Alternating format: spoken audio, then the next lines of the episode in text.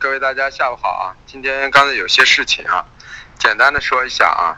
豆粕、菜粕啊，说了啊，延续呢，可能一个震荡下行的格局，所以我说我们已经去抛空了一些菜粕。那么今天早晨呢，又给过一次机会啊，二三二五，那么我们也才抛在二三二五二六附近啊，所以说有一次机会。中旅游豆油更给了一次机会啊，中旅游豆油呢，我们也是抛空的。那么早晨都已经稍微浮亏了一些啊，现在才跌回来。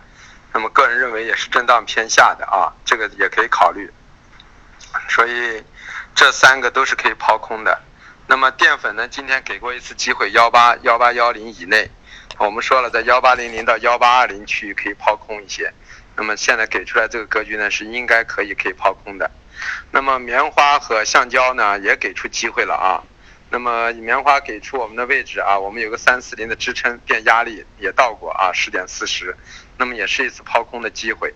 那么橡胶呢，在这个位置呢，啊，尝试性的抛空也问题不是太大啊。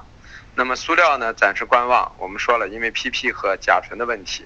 沥青呢，早上给了他大家一个价格，为什么呢？沥青是幺七零六，因为幺七零六是有需求的，是夏天了，所以说我们沥青呢，昨晚是做的多头，啊，在四零二零四零做的多头。呃，那么焦炭、焦煤、动力煤呢，早晨说了，背靠这个位置的高区呢。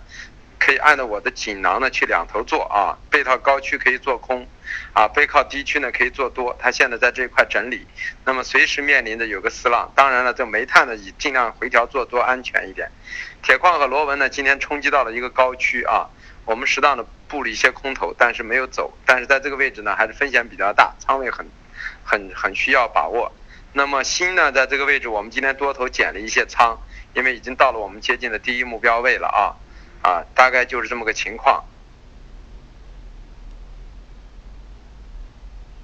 黄黄金的多头我们今天也平掉了，所以相比之下，就是现在就是说啊，留的菜粕、豆油、棕榈油、棉花、橡胶啊啊淀粉的空头，那么做的什么呢？沥青的多头啊啊焦煤焦炭呢，今天有短多的机会啊，那么可以出掉，然后适当的留了一点铁矿螺纹的空头，还有一些新的多头啊。